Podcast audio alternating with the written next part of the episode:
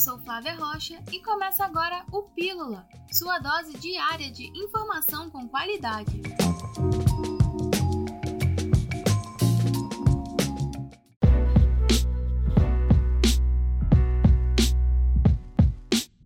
Foi prorrogado pela Prefeitura de Manaus até 30 de junho o decreto que proíbe o corte de abastecimento de água na cidade aos usuários com inadimplência. De acordo com o prefeito Arthur Virgílio Neto, a medida garante o abastecimento de água às famílias com situação financeira afetada pela pandemia de Covid-19, já que a água é um elemento importante para a sobrevivência e prevenção do vírus. Após essa prorrogação de 35 dias, serão feitas negociações para o pagamento das contas em atraso deste período.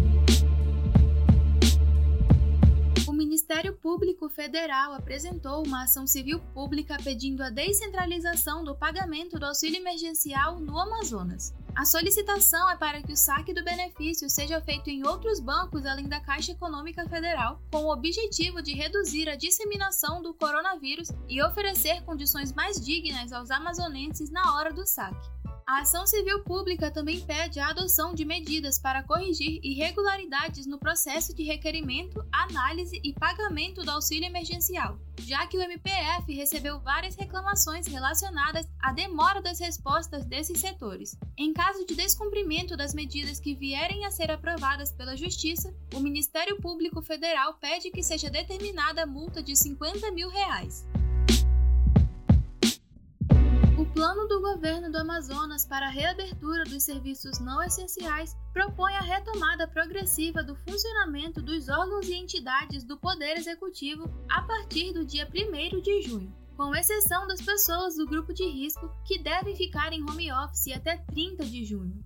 Com a volta do funcionamento desses órgãos, os dirigentes devem adotar um sistema de revezamento entre os servidores, como forma de evitar o risco de exposição à Covid-19. As reuniões continuam acontecendo à distância e outras medidas vão ser tomadas, como explica a diretora da Fundação de Vigilância em Saúde do Amazonas, Rosemary da Costa. O distanciamento social são aquelas medidas que nós já, já, já propalamos muitas e muitas vezes é, uma corrente do bem no sentido de, de circular informação com boas práticas para esses momentos, para clientes e para frequentadores.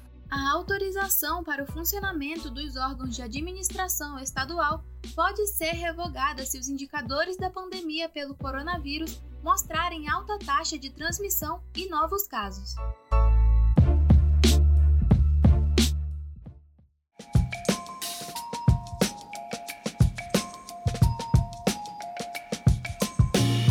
Só, mas segunda nós voltamos com mais informações para você. Até mais!